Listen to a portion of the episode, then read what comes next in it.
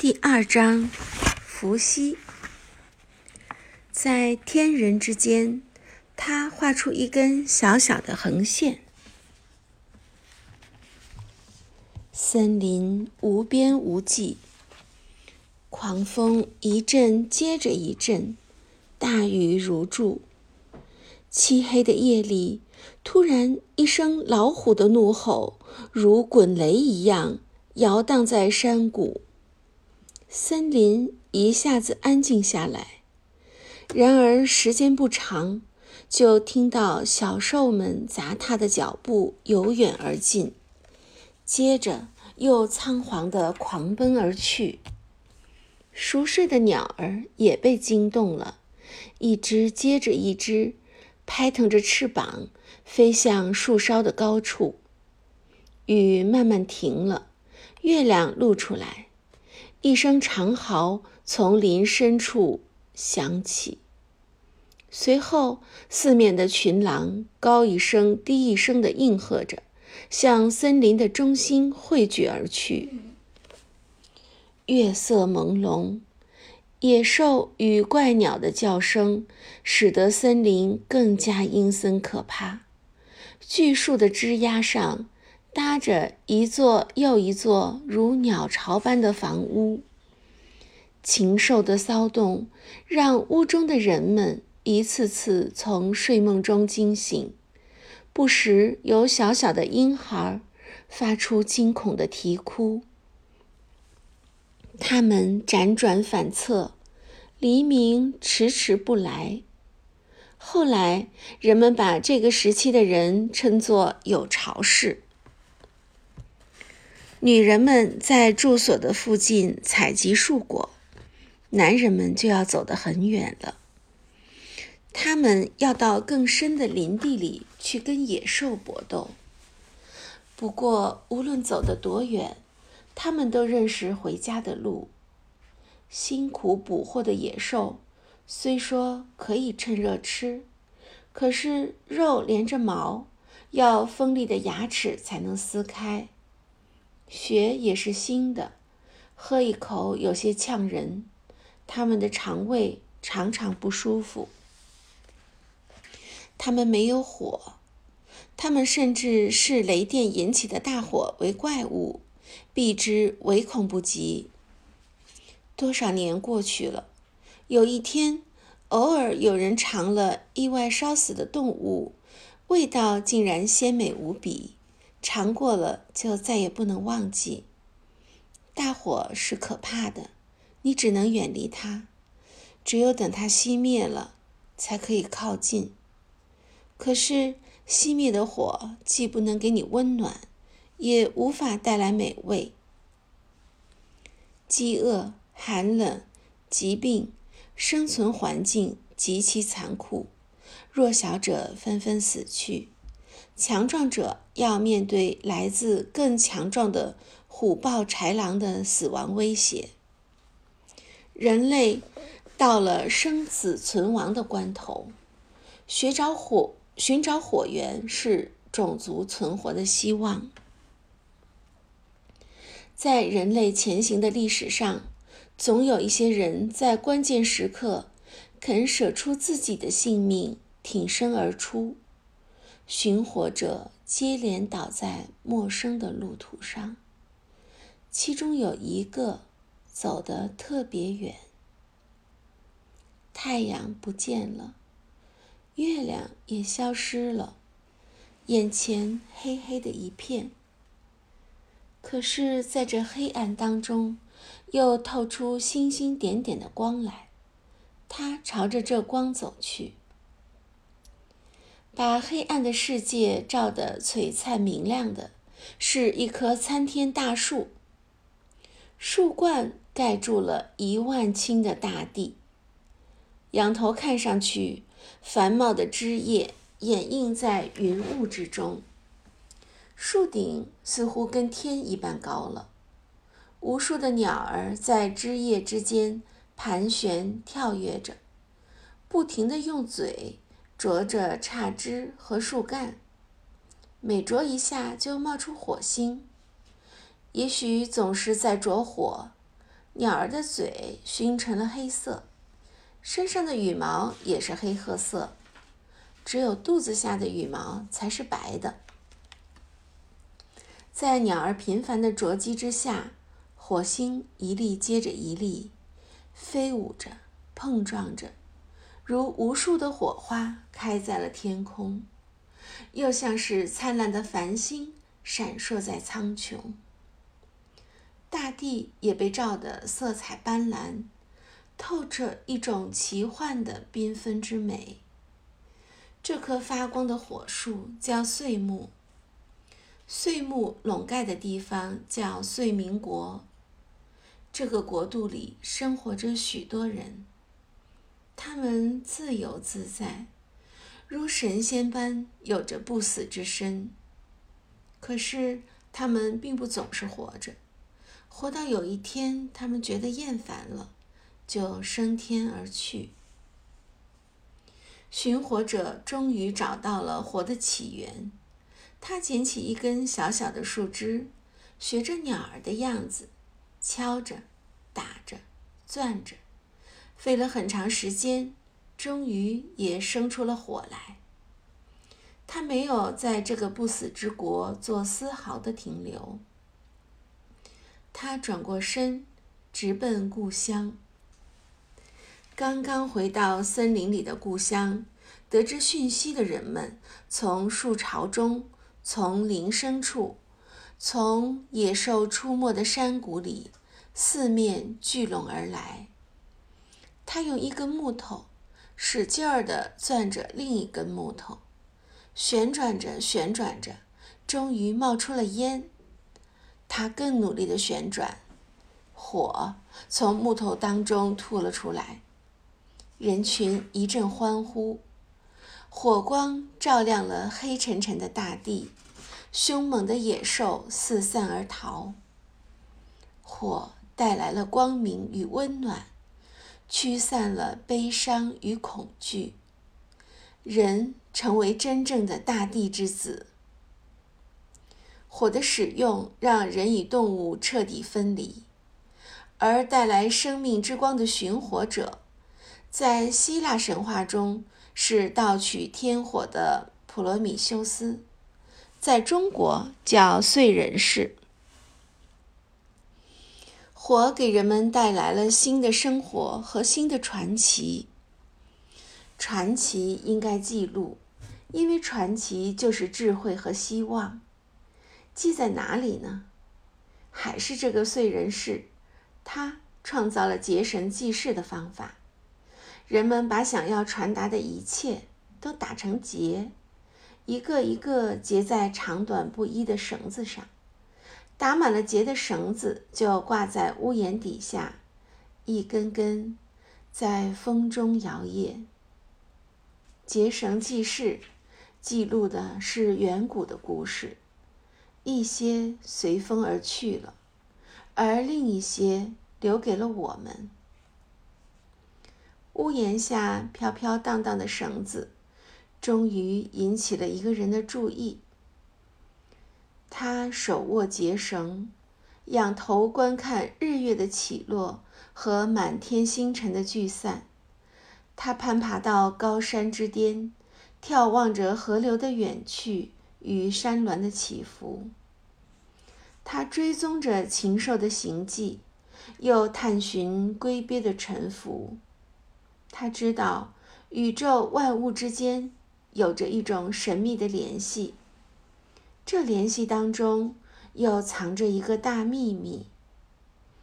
他摆弄着已经破旧干枯的结绳，一根一根细细地阅读着前人留下的记忆。他揣摩着，苦苦思索着，然后在地上画下一条细细的横线。这一画，像在黑暗的夜里画出一条裂缝。大人类的大地上，透进了黎明的曙光。天、地、人就此打通，一根细细的横线，把三者神秘的。联系到了一起。小横线象征着天。在这小横线的旁边，他又画了一根断了的线，像绳子中间打了一个结。断线象征地。灵感如江河之水，一发不可收拾。他左一道，右一道，没日没夜地画着。终于，他画出一个必将流传千古的图。这是中国人的八卦：简简单单的三根线，上下排成一个小图，线或连或断。小图的含义就在这断联之间变化着。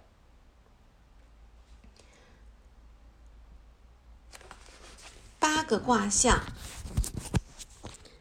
乾、坤、震、巽、坎、离、艮、兑，象征着天地、雷、风、水、火、山、泽。分成八个方位，雪花一样的排列着。宇宙和人世间的奥秘就在其中。画出八卦的名叫伏羲。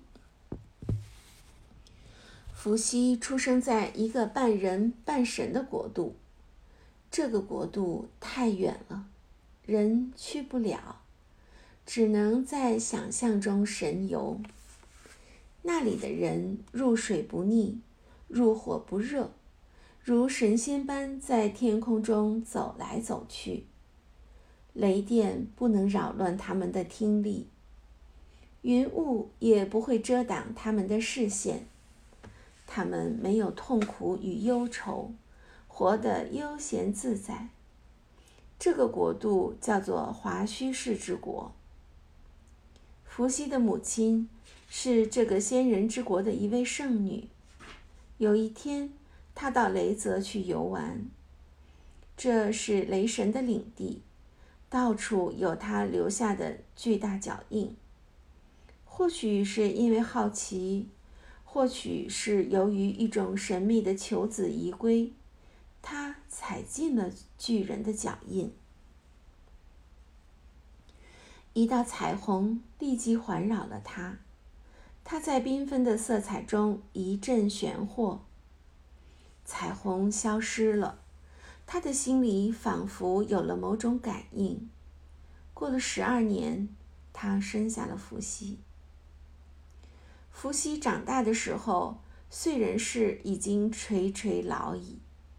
伏羲接了燧人氏的位子，被尊为人王。把房子像巢一样住在树上，没办法搭建的多舒服，上上下下也太不方便。何况有了火，野兽对人开始惧怕了。伏羲让人们从树上迁下来，移居到大地上。人们也不能再混居在一起，要分族而居。同族之间的人不能通婚。伏羲给想要结婚的人定下了礼仪：娶妻的人必定要送对方一对好鹿的皮子，这是聘礼。这样结合在一起的人是有福的，他们将繁衍出聪明的子孙。伏羲的照管使人类变得兴旺了。他见大家活得艰难，又教大家把猎来的野兽驯养起来。这样就有了家畜，家就是在屋子里养上驯服的动物啊。也就是这个时候，我们的祖先才真正有了自己的家。有家的人就不用每天去与虎豹争食了。伏羲看大家的食物还不够丰富，又教他们结网，以便去河里捕鱼。甚至捕天上的飞鸟，这样路上走的、天上飞的、水里游的，都可以做大家的食物。吃饱了的人们有了闲暇，一群一群聚在空地上，心里涌动着各样的情绪，于是手舞之，足蹈之。伏羲看大家情动于衷，又无以表达，就用土烧出有五个孔的陶熏。熏的声音太苍凉了，听了让人心碎。伏羲又造出五十根弦的瑟。到了黄帝之时，觉得这瑟的声音也过于忧伤，就改成了二十五弦。由这两件感伤的乐器来看，伏羲的心里有许多的不舍。他对人民充满了悲悯。可是他已经老了，他不知道，因为他文明的光已经照在了广袤无边的大地上。伏羲死后，人们尊称他为太昊。据说伏羲长着龙的模样，他的出身与雷神有关，而雷神是人首龙身。伏羲统一了很多部落，以龙作为共同的图腾。在伏羲的时代，龙并不只是一个传说，而是真实存在的。据说到夏朝时，还有人见过那些专门与龙打交道的人，就叫做幻龙士、御龙士。龙有着超自然的神力，能给人带来祥瑞。适合用来做图腾，于是自伏羲之后，人们就自称为龙的传人。伏羲的陵墓在河南的淮阳，叫太昊陵，陵很大，占地八百七十五亩。人们从来没有忘记他做的这一切，直到今天，每年农历的二三月。都有几十万人到他的墓前祭祀、追思。伏羲死后，灵魂升天，做了东方的天帝。辅佐他的是勾芒，勾芒是西方天帝少昊的儿子，名字叫仲。不知道因为什么缘故，分配给东方天帝伏羲做了春神。东方天帝和勾芒管什么呢？管春天。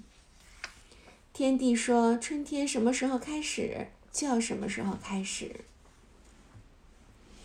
伏羲当了天帝，轻易就不露面了，所有的事都指派勾芒来做。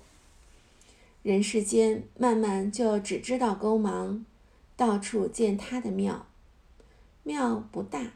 就建在东郊的山林里。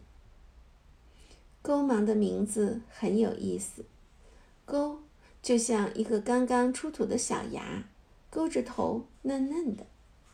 芒呢，说的是新生的叶子，毛茸茸的，还有点小刺。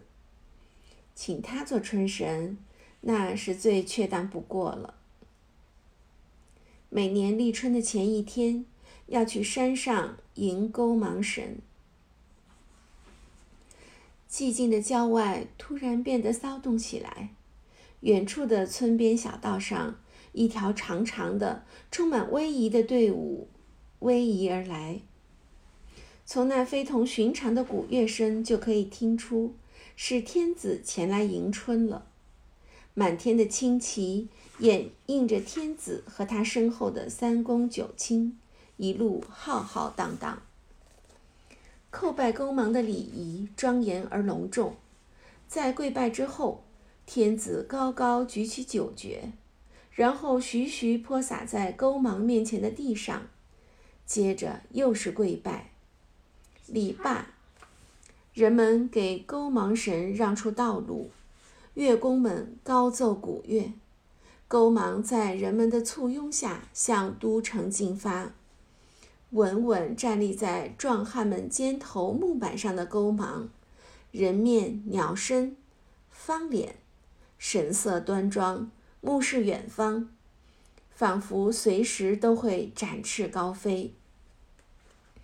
头顶上青色的春帆迎风而舞，在他旁边站着的是一头雄壮有力却又憨态可掬的泥牛。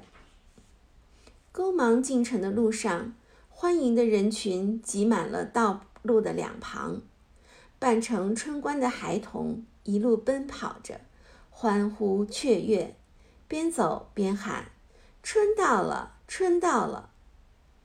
春神一到，迎春、樱桃、玉兰就次第开放，于是，一路的百姓也随之奔走相告：“春天来了。”勾芒从眼前过去，许多手持红蜡等候的人便相互招呼着，交换手中的红蜡，交换彼此的财运和祝福。山里面还料峭着寒意呢，被这么一闹，天地仿佛立即苏醒了。